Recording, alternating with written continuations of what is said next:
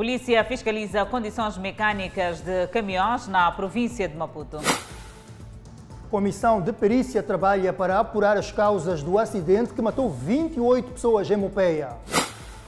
Tempestade tropical condiciona fornecimento de água no centro e norte. Presidentes de Moçambique e da Tanzânia mantêm conversações em Cabo Delgado.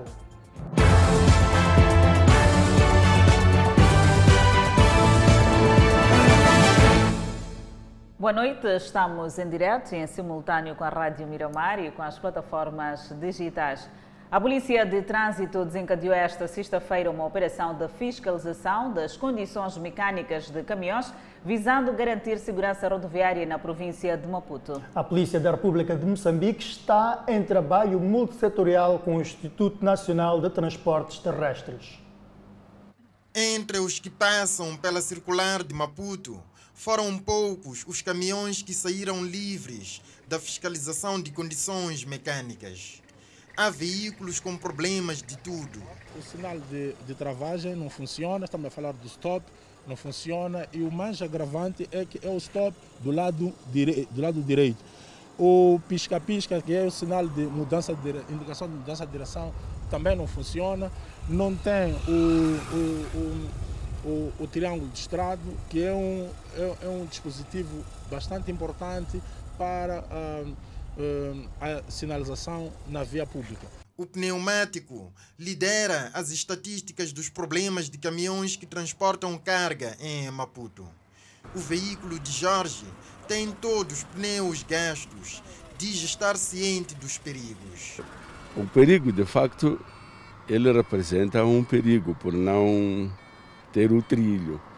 E diz ser uma situação contra a sua vontade. Quando a gente está numa pobreza extrema, a gente acaba tentando ver se consegue juntar uma 500 ali ali para ver se consigo fazer alguma coisa.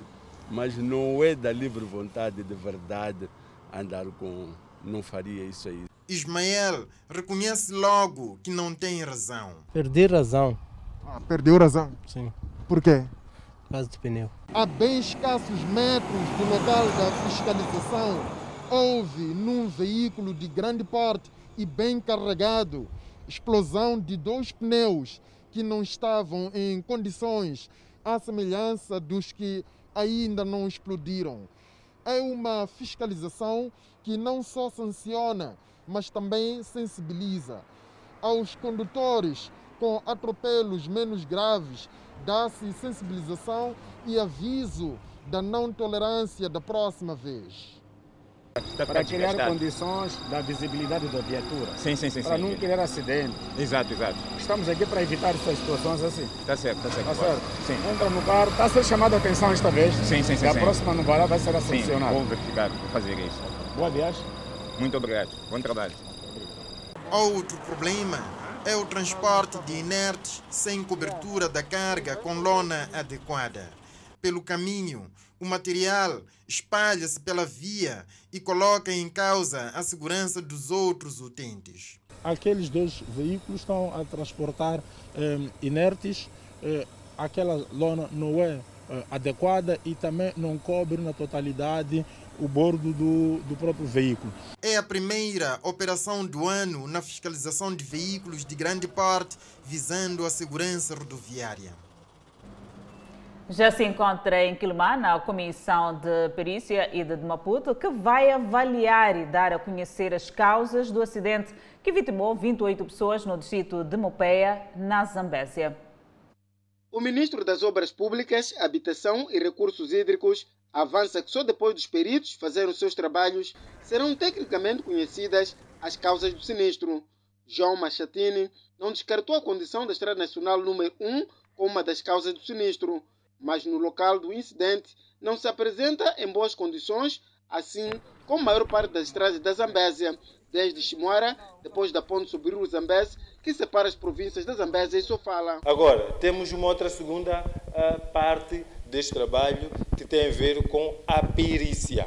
Não é? E esta perícia é que vai ditar com exatidão. Portanto, a perícia vai ser, vai ser alimentada desses elementos todos que foram ontem apresentados e, e, e, aprovados por nós e com base neles vão agora avançar para a, a parte mais eh, técnica da situação para poder-se ter com exatidão o, as reais causas daquele acidente. Porque nós hoje só, podemos, só dizemos que bom, o caminhonista vinha, saiu da sua faixa de rodagem e o, o minibus, tendo se apercebido disto, quis esquivar, portanto, indo para a faixa oposta. O caminhonista também, quando se apercebeu, foi ao encontro do minibus e aí ocorreu a, a, a, colisão. Mas este é o elemento daquilo que aconteceu. Agora é preciso perceber por que, que isto aconteceu.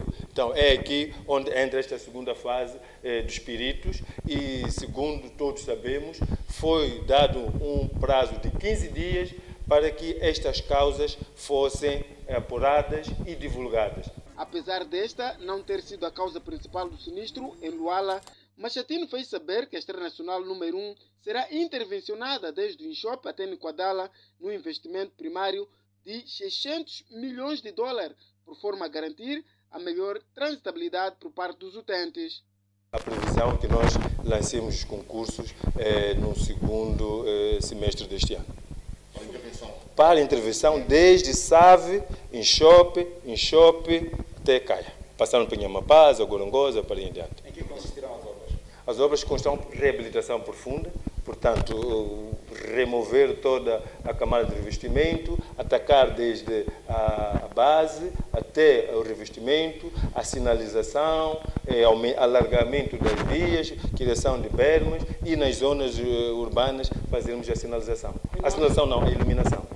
No entanto, a comissão de perícia terá os próximos sete dias para apresentar um relatório técnico sobre as causas do acidente ocorrido naquela região central do país. Mais um incidente rodoviário. Um acidente envolvendo três veículos de transporte de passageiros feriu na manhã desta sexta-feira gravemente três pessoas e ligeiramente um e não apurado. É verdade, Adelaide. O acidente registrou-se na estrada circular de Maputo, nas proximidades da rotunda da Matolagar. A viagem de Januário à busca de oportunidades na África do Sul terminou na estrada circular de Maputo, antes da Matolagare, onde o veículo em que viajava chocou-se com um semicoletivo de passageiros. Explica que a minibus estava estacionada na faixa de rodagem e que estava sentado na parte mais danificada do veículo. Diz-se que o transporte da rota Zimpetum-Kobe estava mal estacionado. Este carro estava à frente, o outro sul-africano estava atrás e bateu de trás. O condutor da minibus diz que estava parado no processo de desembarque de passageiros. Estou a descarregar alguém. Parou para descarregar passageiros? Sim, sim. E diz que estava na berma e não na faixa de rodagem. Ele veio me bater de trás. Estava estacionado na faixa de rodagem ou na margem? Na berma. Na berma? Sim, sim. Outra minibus que não conseguiu travar a tempo atrás do cenário acabou se envolvendo. Perto de uma hora depois do acidente, nenhuma ambulância no local, sendo que alguns feridos foram socorridos por viaturas particulares, mas já apareceram muitos breakdowns, sendo que já removeram duas das viaturas envolvidas, faltando a remoção deste último veículo. Três feridos graves e outros ligeiros são um resultado do acidente. A polícia aponta o excesso de velocidade e fadiga como estando por detrás do acidente. Uma criança desapareceu de forma misteriosa da casa dos pais no bairro Maguanini D, arredores da cidade de Maputo. Os pais da criança desconfiam que o desaparecimento do menor tem envolvimento dos vizinhos. Desespero dos pais pelo desaparecimento do filho de um ano e seis meses. A mãe da criança conta que brincava com ela na varanda quando, por volta das 12 horas da quinta-feira, entrou no interior da casa para guardar a loiça depois do almoço e, ao voltar para a varanda, não mais viu o filho. Um misterioso caso ocorreu no bairro Maguanini D, na cidade de Maputo. Os pais suspeitam que o filho tenha sido raptado. Meu filho estava comigo na varanda a brincar. Ele, ele estava a comer. Terminou de comer, brincou um pouco comigo. Eu levantei da varanda, Levei prato dele e meu prato. Fui na sala. Fui deixar na sala. Para eu querer guardar na sala, depois deixei. Eu, eu achei melhor passar limpo logo. Passei já aqueles pratos. Quando, vou, quando saio para fora, eu, eu chamo Jamilo, Jamilo. Porque ele, eu sei que ele gosta de andar a mexer coisas ali. Eu chamo Jamilo, Jamilo. Ele não responde. Quando eu saio ali fora, ali na escada, só tem descartável. Dou volta, giro todo o quintal, o bebê não está. O pai do menor, que recebeu a informação do desaparecimento do filho enquanto trabalhava, diz desconfiar de um dos vizinhos pelo facto do relacionamento entre eles não ser saudável. É, o ambiente, na verdade, desse bairro não é agradável. É o próprio vizinho tem ódio. Mas esse ódio eu não sei, sai a parte de onde, porque eu não tenho essa coisa de amizade, não sei o que, que é com os amigos, eu não tenho isso. Agora, esse tipo de hábito eu não sei onde que vem. Porque eu, de facto, o que aconteceu ontem, eu não estava. Eu estive em Maracuã fazer um job. Recebi uma chamada da madame a dizer, pá, roubaram um filho aqui. Eu disse, mas como? Eu logo tentei voltar, então chego aqui de facto ver que pá, bebê já não está a insistir mais. Os pais da criança desaparecida mudaram-se de Maguanine C para viver no Maguanine D há sensivelmente dois meses. Alguns vizinhos estão indignados com este caso, que dizem ser a primeira vez a testemunharem. Do jeito que a senhora chegou na minha casa, me estava a vender crédito. Ela disse que pedia, estava a comprar crédito. Então eu perguntou se não viste alguém passar com meu filho. Eu nem vi teu filho e nem vi ninguém, porque eu estava a dormir. Se tivesse alguém a passar daqui desse caminho, minha mãe está a capinar aí assim. Poderia ver a criança, como você está a dizer que não tinha roupa. Não vi, ela não viu nada, eu também não vi nada. Então falei com ela, depois eu lhe disse para ir em casa do chefe do quarteirão. Ela não sabia onde é que era. Eu lhe expliquei, ela, mas é que as autoridades policiais, a nível da cidade de Maputo, já têm informação do caso e trabalham para encontrar o menor. A jovem de 22 anos de idade, que foi baleada com o namorado agente da PRM enquanto fazia exercícios de manutenção física, ficou um mês internada e acabou perdendo a vida. Depois de receber dois tiros enquanto se exercitava num campo no bairro São Damanso, há cerca de um mês, Filomena não resistiu. Filomena ficou na sala de reanimação durante algumas semanas e depois, quando registrava melhorias, infelizmente, esta família recebeu a informação que a Filomena perdeu a vida. A história contada pelo ex-namorado de Filomena, agente da Polícia da República de Moçambique, tem uma nova versão. Versão da vítima que antes de perder a vida contou aos familiares como tudo ocorreu. O jovem começou, ligou para a Filomena, porque vinha deixar muito tempo a tentar ligar não conseguia. Falou com ela e ela explicou-lhe que à tarde ela ia sair, ia fazer exercício de aquecimento naquele, exatamente naquele, naquele espaço. O jovem saiu de serviço, estava de serviço, saiu de lá do T3 para aquele, aquele sítio ali. De lá começaram a discussão. Aquele jovem deu o primeiro tiro para o ar, conforme que ela me conta. Eu segundo tiro foi para a parte da, da, da, da bochecha e saiu do outro lado, variou todos os dentes dessa parte.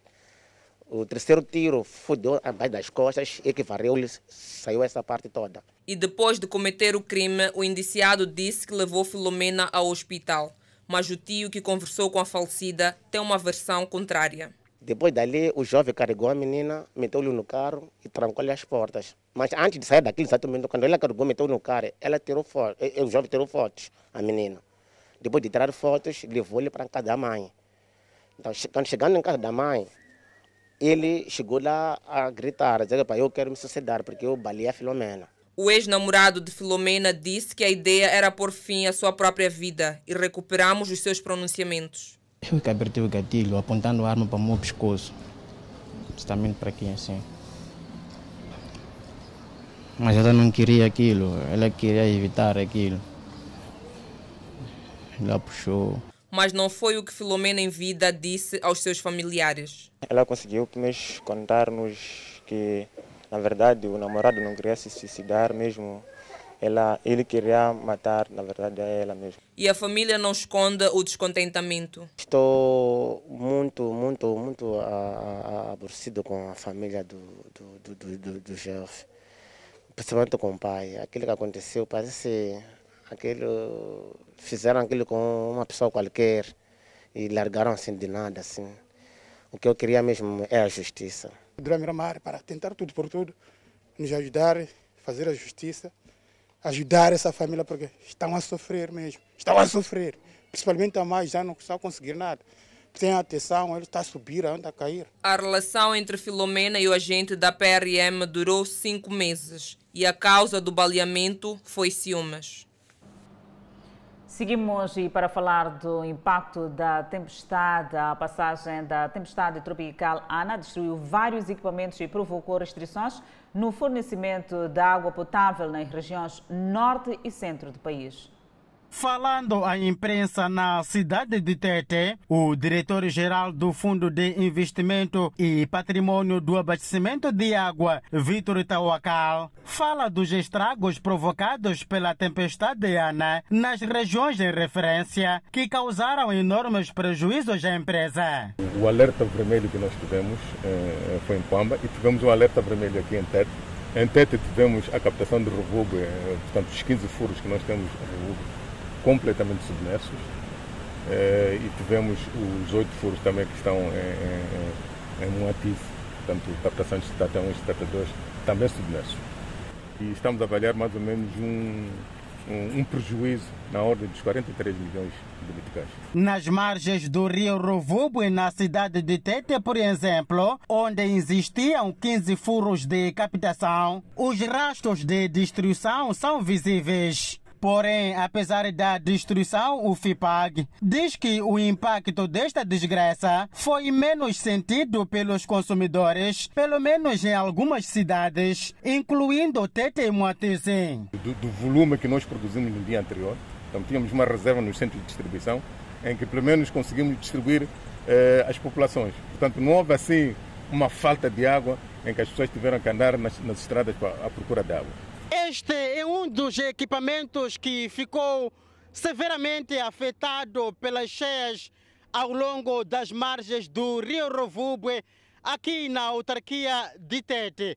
No entanto, neste momento, este equipamento voltou a funcionar graças à intervenção urgente do FIPAG.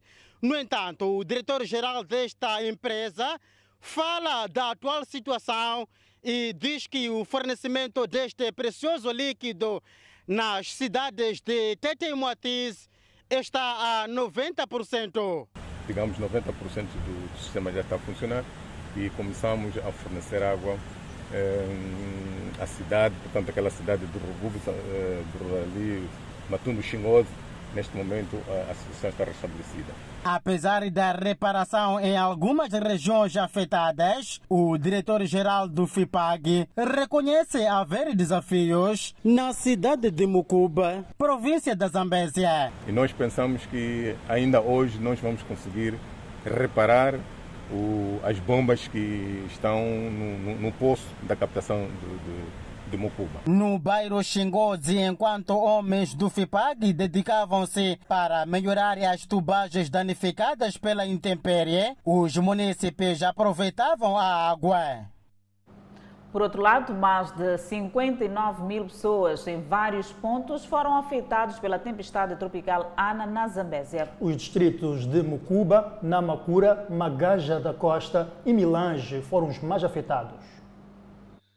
Dos mais de um bilhão de meticais serão necessários para a reconstrução de várias infraestruturas públicas, desde escolas, unidades sanitárias, pontes e estradas, o valor vai garantir que as famílias possam continuar as suas atividades agrícolas através da atribuição de insumos agrícolas na sequência da devastação de pouco mais de 70 mil hectares de culturas diversas. Preferir que o custo estimado para a reposição eh, da emergência eh, dos danos causados pela passagem da tempestade tropical Ana na província da Zambésia estão estimados em, em cerca de 1, 1, bilhão e 1,25 milhões, bilhões de meticais. No distrito da Magalhães da Costa decorre o processo de resgate de pessoas sitiadas em alguns pontos de Baixo Lucungo. As grandes bacias hidrométricas da província da Zambésia e algumas do país começaram a apresentar algum abrandamento do nível de alerta, outras nem por isso devido ao desabamento de uma das comportas de uma barragem de produção de energia e irrigação de campos agrícolas no Malawi, que coloca alguns rios em alertas, como é o caso de Xiri e Zambeze. A avalanche desta onda precipitou os níveis rapidamente, subiu cerca de 1,30m, isso até ontem por volta das 15 horas, mas de lá até cá a tendência é de subida, mas muito devagar. O governador da província de Zambésia reitera a necessidade de se encontrar mecanismos locais que não possam privar os cidadãos de aceder aos serviços básicos, olhando para a questão do início do ano letivo, que algumas comunidades estão sem escolas para acolher as crianças. É importante que a localidade, o posto administrativo, todas as estruturas do distrito, é importante é, é, que as soluções não venham de cima. As soluções têm que vir de baixo. Nós precisamos de empoderar, precisamos de responsabilidade e precisamos de apelar que as estruturas de base também se envolvam na, na, criação de mínimas condições. O ministro das Obras Públicas, Habitação e Recursos Hídricos, que orientou o balanço do Comitê de Emergência na Zambésia após a depressão tropical Ana naquela província, apelou ao governo local o controle de centros transitórios das famílias para, mediante as situações, sejam desativadas. Que procuremos desativar os centros. Nós costumamos chamar de centros de trânsito. A palavra acomodação também queríamos algum comodismo, vamos mesmo acomodar. Então, tem que ser centros de trânsito, temos que desativar estes centros de trânsito o mais rapidamente possível para evitar tudo quando foi dito e eu acrescentaria doenças,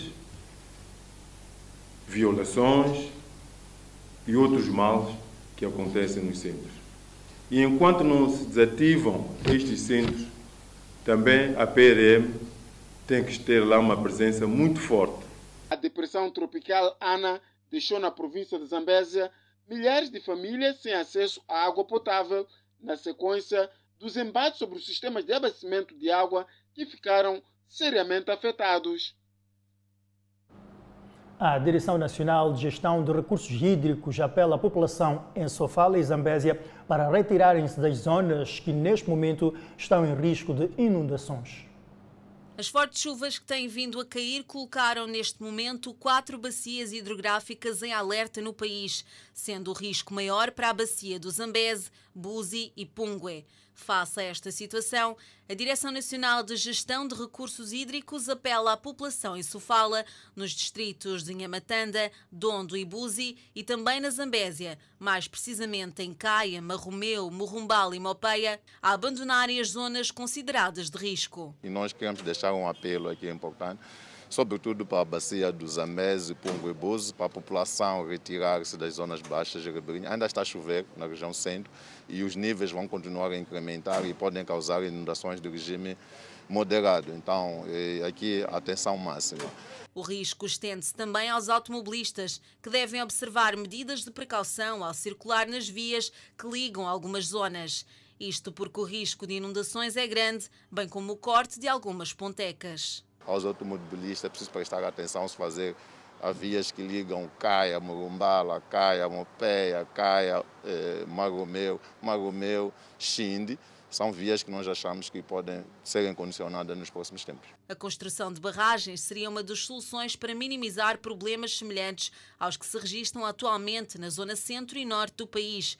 Neste momento, o governo está a fazer estudos de viabilidade para a construção dos diques de Buzi e Save o plano do governo prevê a construção de 500 quilómetros de diques em todo o país. Centro de Saúde Matola Santos ainda sem data para a reabertura, uma vez que o exterior está inundado devido às chuvas do dia 30 de dezembro. De lembrar que este centro de saúde foi inaugurado quase nos finais do ano passado acesso condicionado devido à água das chuvas, o que consequentemente inibe a entrada de utentes, até mesmo profissionais de saúde, a esta unidade sanitária. O Centro de Saúde Matola Santos foi inaugurado em novembro de 2021.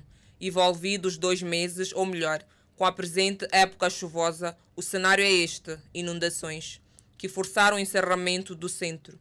Mas o governo provincial afirma que existem alternativas nesta fase. Temos uma alternativa que é, é, é num raio de um quilômetro, uh, colocarmos lá no círculo uh, uh, as brigadas uh, para continuar a prover uh, cuidados de saúde para a nossa população residente na área.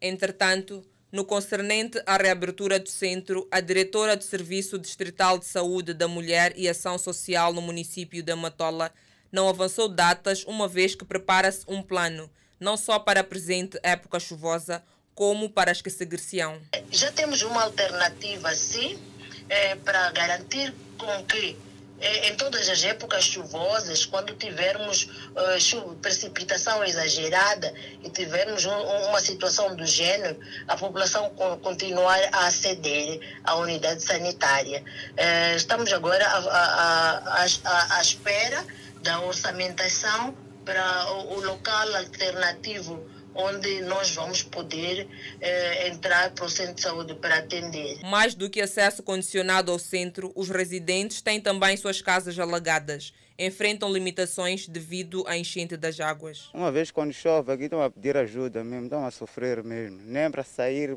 conseguir trabalhar, não conseguimos por causa de água.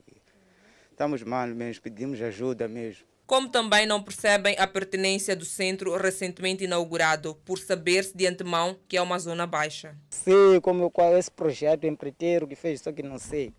Não sei o empreiteiro que fez aquilo ali, não sei que ele previu isso aqui, porque isso aqui dá muito tempo só deixais de 2000. É nestas condições que circulam os residentes do bairro Matola A, a controlar se existem algumas valetas deste lado, uma vez que desde as chuvas do dia 30 de dezembro, este bairro encontra-se totalmente inundado, o que consequentemente fez com que o centro de saúde Matola Santos fosse encerrado. Sem um par de botas é quase que impossível circular neste bairro. O interior do centro não foi afetado pela água das chuvas e a obra deste centro está avaliada em cerca de 50 milhões de meticais. Ainda na presente edição do Fala Moçambique, voltaremos a falar das inundações no país. Mais um declarante foi ouvido no caso das dívidas ocultas. É verdade, Adelaide. O presidente da República, o presidente da Tanzânia, mantém conversações em Cabo Delegado. Vamos ao intervalo, voltamos com o desenvolvimento destes assuntos. Até já. Estamos de volta e voltamos para olhar para o julgamento das dívidas ocultas.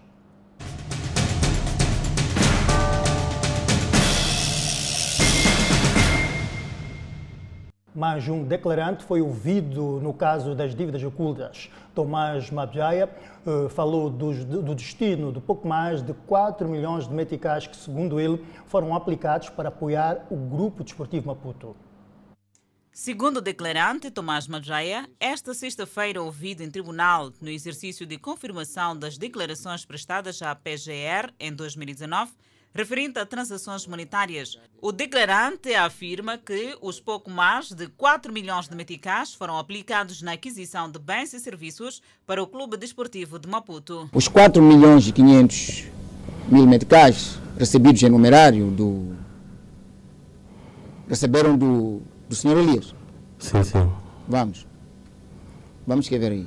Do, do rei Elias Moiane, em resultado da venda do imóvel de Salomão Sebastião Mabjaya, foram igualmente aplicados na aquisição de bens e serviços para a viabilização de empreendimento do Clube Desportivo de Maputo e ainda para a aquisição de divisas através de Ricardo Schileng, que o declarante e ele de Souza levaram à China. Correto. Muito bem. Tomás Madraia confirmou que a agência, empresa ou individualidade que transferiu o dinheiro de Moçambique para a China é de exclusivo conhecimento de Ricardo Schileng.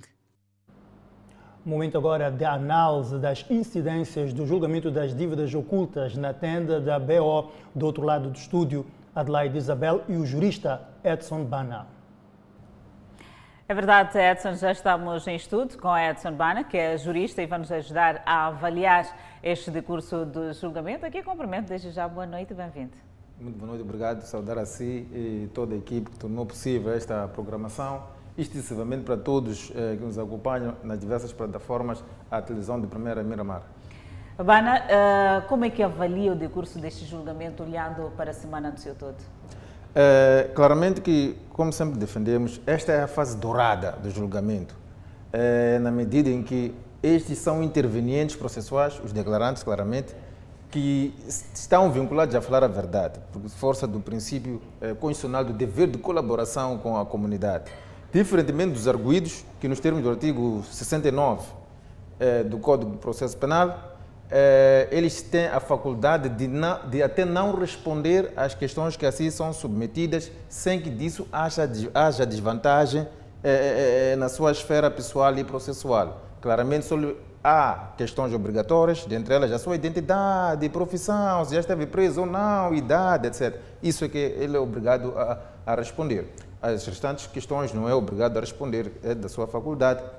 Ao passo que os declarantes, obviamente, devem trazer nova substância. E esta é uma fase dourada na medida em que é, houve um, um, um, momento de pausa, é, os intervenientes também relaxaram, e foram-se apercebendo, porque alguns eh, claramente foram fundamentando situações de terem mentido anteriormente. Estamos a falar do Nordine, o Momed, etc., que mentiram na, fase da instrução preparatória em virtude de medo, por exemplo, do, do Rosário e companhia.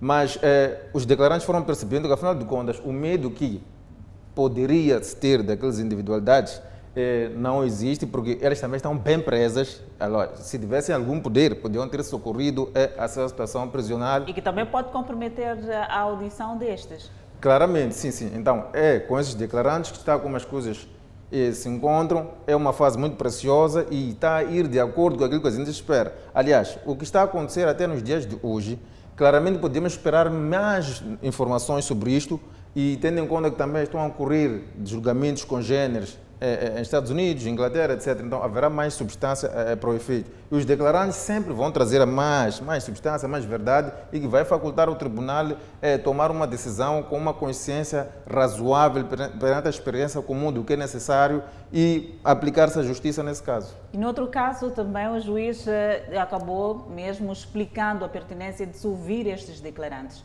que traz também subsídio para o próprio julgamento.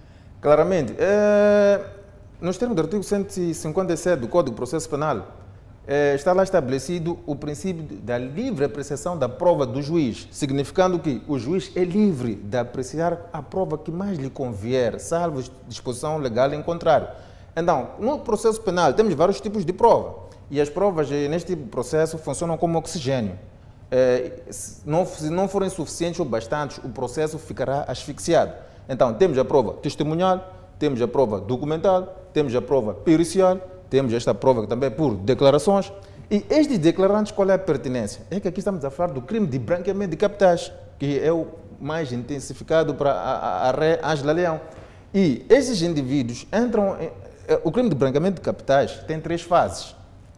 É, e estes declarantes entraram na segunda e terceira fases, que é a, fa a primeira fase é a fase de imersão, ali onde o delinquente é, ganhou o provento do crime. Então, o que, que ele faz? Cria uma forma de despistar a, a, a sociedade para criar condições de aquele dinheiro ser comunitariamente aceito e utilizável como um dinheiro honesto e limpo. O que, que ele faz? Começa a fazer investimentos, que é a fase do ensaboamento.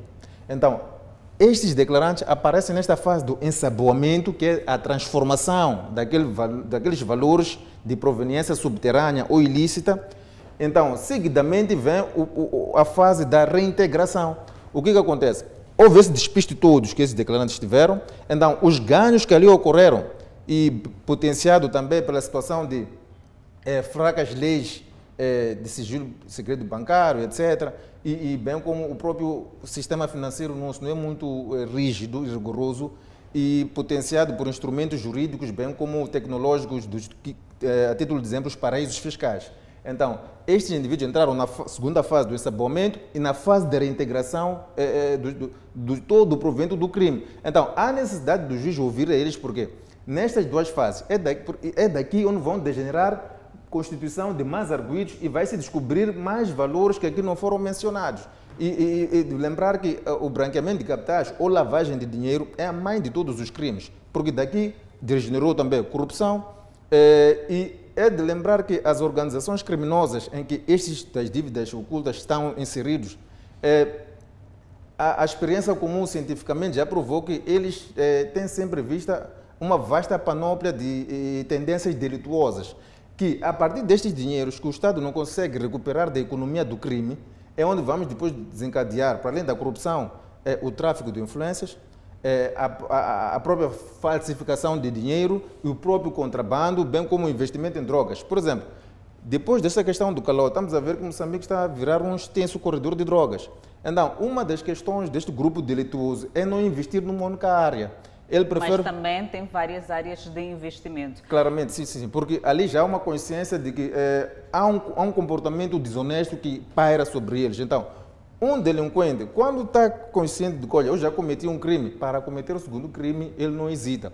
Aliás, uma das coisas que faz com que as pessoas cometam mais crimes é estar na certeza de que ele não vai ser encontrado. Estamos a falar de indivíduos que eh, estavam convictos da garantia de uma alta proteção, mas como eh, através do Newman, claramente, mas o Newman, quando entrou no poder, começou a ver que eh, o FMI está a afinar as torneiras para financiamento do orçamento do Estado. Ele viu que é, é, o orçamento do Estado e o seu governo podia estar comprometido. Então teve que se fazer sacrifícios, entregar os indivíduos que estão agora à barra da justiça. Entretanto, temos o mês de fevereiro que já se aproxima, que vai trazer que é uma fase crucial eh, deste julgamento. E o juiz também já chamou a atenção para preparar-se para o mês. Claramente, sim, sim. Porque é lá onde, por exemplo, temos o, o cidadão Armando Guibuza, que, nos termos do Código de Processo Penal, ele poderia é, escusar-se de declarar mas por uma obrigação moral, porque também está o filho lá, exato, exato. Não é razoável com que um pai, numa situação que está o filho, que sabe que muitos factos políticos ocorreram, é preciso que ele também traga muita substância porque, é, de lembrar que, sob o ponto de vista da instrução deste processo, Moçambique não fez nada aqui para além de só, é, em termos de investimento, Moçambique aqui só gastou favela 4, e talvez uns dados de internet básicos, etc. Toda esta informação Moçambique adquiriu através de laços de cooperação. Então, como o, o, o Armando Guebuza não foi ouvido na instrução preparatória, esta é uma oportunidade soberana para não só eh, ele trazer a verdade, mas também daqui vai se constituir mais processos autônomos. Aliás, até falando em processos autônomos, está a haver uma inércia muito eh, acentuada do Ministério Público. A título de exemplo, eh, quando Ângela Leão disfarçava doenças, eh, chegou-se à conclusão que não. Teve que se averiguar o relatório eh, médico legal. Sim, então concluiu-se que aquele relatório revestiu alguma falsidade. Então, ninguém foi constituído arguido. Temos a situação do presidente, aliás, o governador, o ex-governador do Banco de Moçambique. Pelas suas declarações, havia indícios suficientes, ainda que ele não fosse constituído arguido, mas devia ter aberto um inquérito para averiguar as questões ulteriores, porque ali vê-se situações de eh, abuso de cargo eh, ou função, bem como tráfico de influências, que está relacionado com os crimes de corrupção e tipologias conexas. Doutor Bana, muito obrigada por ter aceito o convite e continuamos a trazer a informação. Edson, é contigo.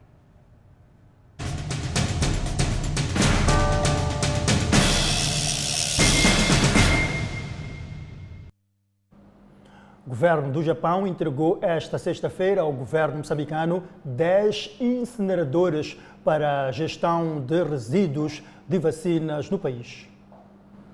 É mais um passo no combate à Covid-19 no país e na melhor distribuição de vacinas. Esta sexta-feira, o governo do Japão, através da Unicef, entregou ao governo de Moçambique 10 incineradoras que serão colocadas em todas as províncias do país. Este equipamento vai ajudar a criar condições apropriadas para que o descarte de resíduos de vacinas Covid-19 seja feito obedecendo aos padrões de qualidade recomendados. A gestão de vacinas é uma gestão que um, pede uma atenção e uma temperatura específica para uh, se assegurar que a vacina mantém a qualidade necessária quando está sendo aprovisionada à população. Então, o que, ah, em conjunto, esse apoio vai permitir é que o governo de Moçambique, o Ministério da Saúde, possa fazer uma gestão de qualidade das vacinas, se assegurando que a vacina que chega à população é a vacina segura. Para além das 10 incineradoras, o apoio do governo do Japão contempla também câmaras de frio para a conservação de vacinas, a serem colocadas nas províncias de Maputo, Sofala e Zambésia, e também diferentes caixas térmicas que vão ajudar no transporte de vacinas desde os armazéns às unidades sanitárias nós vamos oferecer através deles também esses eh, caminhonetes com refrigeradores ou refrigeradores eh, eh, mesmos e outros equipamentos para construir cadeia de frio. Sem a cadeia de frio, tá, só tendo vacina não dá para levar para o interior. Né? Então, nós queremos ajudar nessa área. Para o governo de Moçambique, esta doação vai ajudar de sobremaneira no fortalecimento do processo de gestão de resíduos de vacinas e na capacidade da cadeia de frio para a conservação das mesmas. Por isso que o donativo que hoje recebemos, que é constituído por 10 incineradoras para gestão e descarte do lixo produzido no âmbito da administração das vacinas, vem reforçar o sistema e permite uma melhor descarte de todo o lixo produzido. Estes equipamentos tiveram um custo de mais de 700 mil dólares. O governo do Japão afirma que vai continuar a trabalhar em parceria com o governo de Moçambique em áreas como saúde, educação e ainda no combate ao terrorismo. Moçambique registra mais 199 casos positivos de Covid-19 e um óbito. População na Beira volta a depositar lixo nas valas de drenagem. Não perca o desenvolvimento destas notícias até já. De volta ao Fala Moçambique, o presidente da República, Filipe Nunes, congratula o papel da Tanzânia no combate ao terrorismo no norte de Moçambique. O chefe de Estado falava em Pemba, província de Cabo Delgado, durante a recepção de sua homóloga tanzaniana. O presidente da República, Filipe Nunes, considera estratégica a cooperação Moçambique-Tanzânia no processo da eliminação do terrorismo que assola o norte de Moçambique.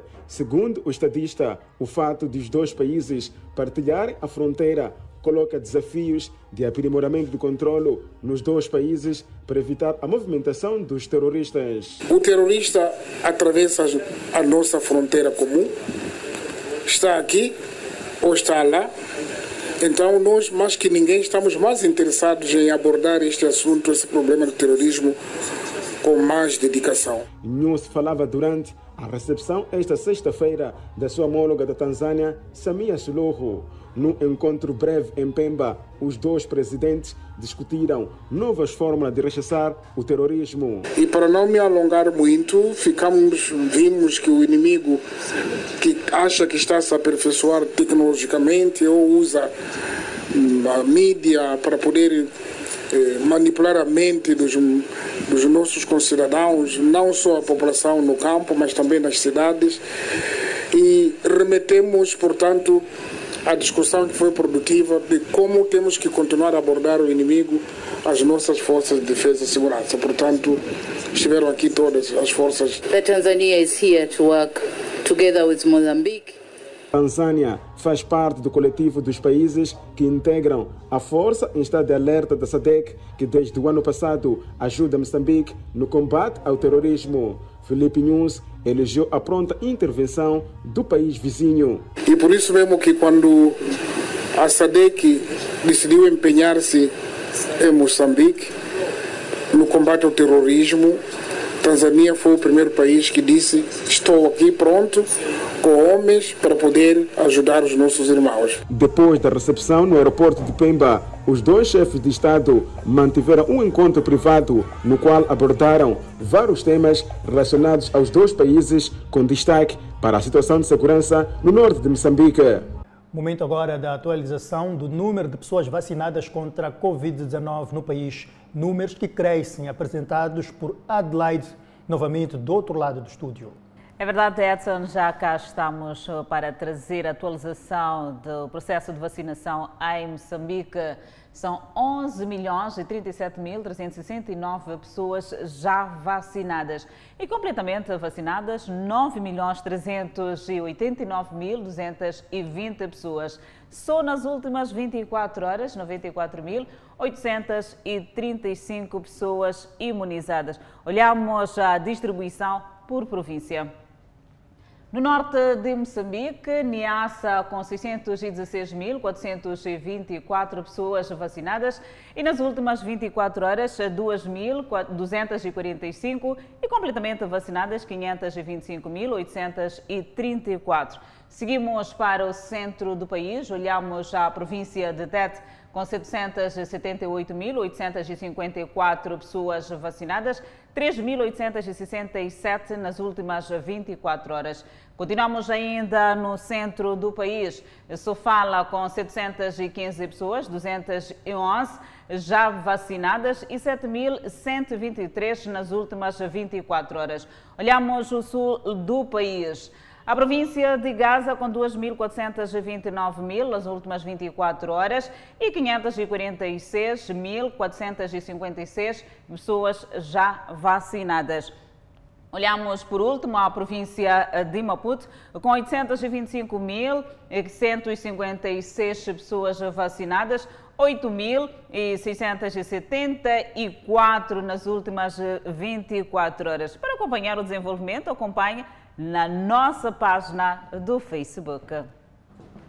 Ficou a atualização dos números de pessoas vacinadas no país. E falando ainda da pandemia viral no país, vale a pena saber que Moçambique registrou mais 626 recuperados, elevando o cumulativo para 209.396. O país tem 76 internados que recebem tratamento nos centros de isolamento. Moçambique testou nas últimas 24 horas 2.798 amostras, das quais 199 revelaram-se positivas. Todos os novos casos registrados nas últimas 24 horas são de nacionalidade moçambicana. O país tem um cumulativo de 223.612 casos positivos, sendo 223.243 de transmissão local e 369 importados. Moçambique notificou mais um óbito, elevando o cumulativo em vítimas mortais para 2.165. Moçambique tem 12.047 casos ativos. Prosseguimos com o jornal. Portugal prossegue com o processo de campanha de vacinação para o combate à Covid-19. Quando as vacinas chegaram a Portugal, foi o caos. Uma primeira fase do plano de vacinação que ficou manchada com casos de inoculação indevida, irregularidades que levaram à admissão de Francisco Ramos, o então coordenador da Task Force, tendo o cargo sido posteriormente ocupado pelo vice-almirante Gouveia Melo. Face aos incumprimentos, a Inspeção-Geral das Atividades em Saúde instaurou um processo inspectivo a toda a primeira fase do plano de vacinação. 272 entidades foram investigadas, incluindo as administrações regionais de saúde, os hospitais e várias unidades e serviços do SNS e do Ministério da Saúde. A inspeção avaliou os critérios de seleção para vacinar, bem como foram geridas as doses excedentes e as medidas preventivas de desperdício. Ao todo, 41 processos de inquérito foram instaurados, bem como seis processos de fiscalização e ainda oito processos de esclarecimento. No entanto, a IGAS não revela para já que entidades foram alvo destes inquéritos. Carlos Agostinho do Rosário concluiu a visita de monitoria sobre o impacto da tempestade tropical Ana na província de Nampula. Detalhes desta informação para ver logo após o intervalo. Até já.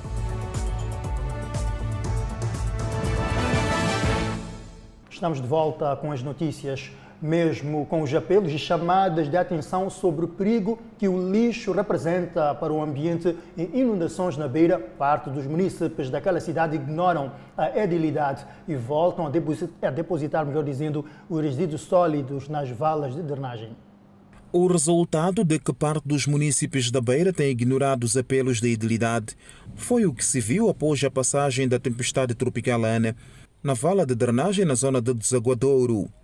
As águas das chuvas que caíram na cidade da Beira, quando eram escoadas do continente para o mar, levavam consigo grandes quantidades de lixo.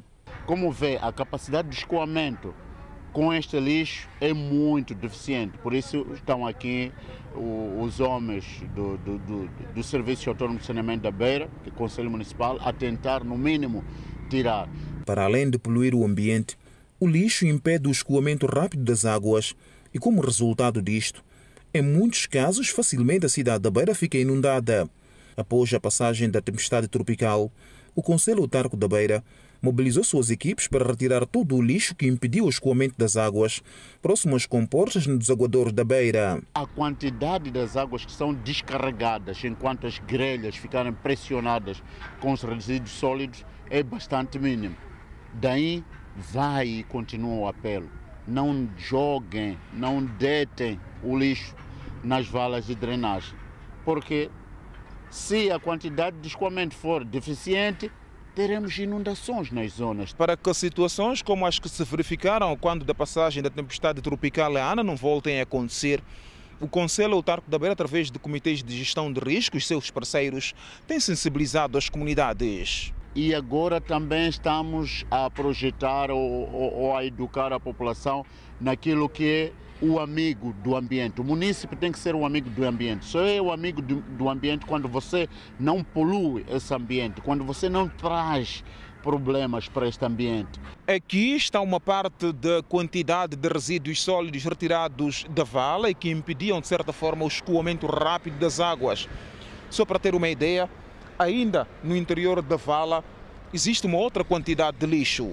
Cariz afirma que há toda uma necessidade de mudar a consciência dos municípios para que estes percebam o perigo que os resíduos sólidos representam e a sua contribuição nas mudanças climáticas que hoje afetam de forma negativa o nosso país. O primeiro-ministro Carlos Agostinho do Rosário conclui esta sexta-feira a sua visita de monitoria sobre o impacto da tempestade tropical Ana na província de Nampula. Do Rosário visitou vários distritos e deixou recomendações ao executivo de Nampula fazendo-se acompanhar da vice-ministra das Obras Públicas, Habitação e Recursos Hídricos e vários outros quadros do governo, o primeiro-ministro Carlos Agostinho do Rosário diz ter feito visita aos vários distritos, com destaque para os mais afetados pela tempestade tropical Iana, o que permitiu-lhe concluir que em Nampula ainda há muito por fazer, sobretudo na componente das vias de acesso. Grande desafio da província, afinal, é repor a transitabilidade, vias de acesso. E constatamos esta do Liupo, esta de Memba na Cala Velha, essa do, do, do Larde, não é? Mas como esse, deve haver muito mais, que decorre de calamidades anteriores. Então, este é o desafio principal, repor as vias de acesso e normalizá-las. Uma das questões que o primeiro-ministro Carlos Agostinho do Rosário repisou depois de visitar os distritos afetados pela tempestade tropical Ana foi a questão de construção tanto de infraestruturas resilientes às mudanças climáticas. É que dos distritos onde o primeiro-ministro visitou, diz ter constatado que parte das infraestruturas que não resistiram da força da chuva e ventos fortes ainda não tinham um ano de vida. Temos que fazermos mais fiscalização vermos de fato quem são os empreiteiros que ganham, que ganham concursos e como é que eles constroem as casas, tendo em conta que de fato estamos numa situação de emergência permanente. Mesmo em relação ao desabamento de habitações, o dirigente diz haver necessidade da população apostar na construção de casas resilientes às mudanças climáticas. Vimos, vimos lá em Larpe, onde estivemos agora, construções que são precárias, muito vulneráveis a ventanias. Nem é preciso ser ciclone até para poderem cair. Em Nampula, os distritos de Moma, Larde, Liupo e Angoche foram os mais afetados pela tempestade tropical Liana. O Tribunal Judicial da província de Cabo Delgado condenou indivíduos acusados de participação em atos de terrorismo. Esta é uma nota a acompanhar logo após o intervalo por hora a previsão do estado do tempo para as próximas 24 horas. No norte do país, Pemba 29 de máxima, Lixinga 22 de máxima, Nampula 31 de máxima e previsão de chuva. Seguimos para o centro do país. Teto com a máxima de 34, Quilimana 33, Chimoio 30, Beira 32. Vilanculos 30 de máxima e 32 para Inhambane de máxima. Chuva para Xeixai com 29 de máxima igualmente chuva 29 de máxima. De volta ao Fala Moçambique, o Tribunal Judicial da província de Cabo Delgado condenou 20 indivíduos acusados de participação em atos de terrorismo. As penas que foram aplicadas variam entre 10 a 30 anos de prisão. A quarta sessão do Tribunal Judicial da província de Cabo Delgado deu como provado o envolvimento dos tripulantes de uma embarcação naufragada em junho de 2020 em Pemba no crime de terrorismo. 30 anos de prisão maior é a pena máxima aplicada a quatro réus acusados de pertencer ao grupo de terroristas que desestabiliza o norte de Moçambique. Dez réus foram condenados a pena de 26 anos e seis meses de prisão maior, enquanto seis réus deverão cumprir 10 anos e seis meses de prisão porque a data do cometimento da infração não tinham atingido 18 anos de idade. O juiz da causa, Zacarias Napatima, ordenou a abertura de um processo autônomo contra uma ré que terá contraído complicação de saúde ao longo do período da detenção. O caso teve início a 4 de junho de 2020, quando um grupo de 46 pessoas a bordo de uma embarcação que seguia ao distrito de Mocimba da Praia e dos de Memba, província vizinha de Nampula, naufragou ao largo da Baía de Pemba. O acidente marítimo causou a morte de 12 pessoas, das quais oito crianças. Na altura, os sobreviventes do naufrágio alegaram estar numa missão de pesca numa das ilhas daquele distrito do norte de Cabo Delgado, severamente devastado pela insurgência. A sentença lida pelo juiz da causa Zacarias Napatima do Tribunal Judicial da província de Cabo Delgado rebate esta alegação.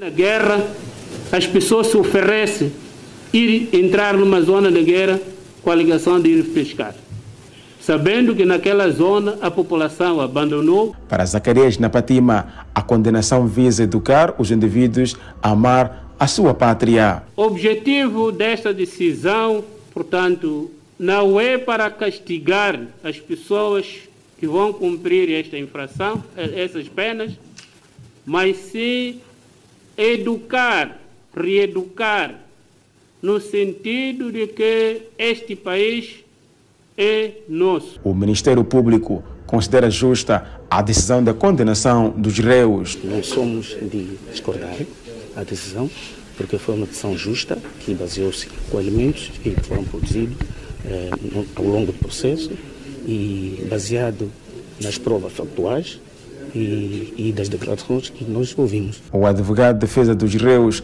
diz que vai analisar profundamente o veredito para decidir se vai ou não recorrer da sentença. Não tem muitos comentários, porque a sentença ainda não transitou em julgado e requer uma análise profunda se vou interpor recurso ou não. O primeiro-ministro português António Costa prometeu lutar contra qualquer exceção de partidos populistas de direita sob sua supervisão se vencer as próximas eleições. Durante apoio a partidos menores, significa que os dois principais partidos provavelmente terão que fechar um acordo com um ou mais deles com um longo período de negociação política esperada. Os dois principais partidos do país, os socialistas de centro-esquerda e os socialistas democratas de centro-direita, alternam-se no poder durante décadas, mas os problemas de Portugal não mudaram muito. E o Fala Moçambique fica por aqui. Grato pela preferência, proteja-se da Covid-19. Até mais.